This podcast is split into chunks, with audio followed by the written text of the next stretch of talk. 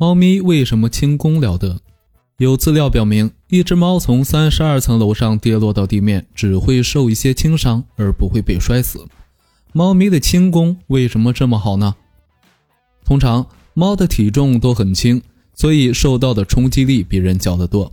当然，它们的最高明之处在于，即使是四脚朝天从高处落下时，它们也能够在最短的时间内扭转身体，以确保最终四肢着地。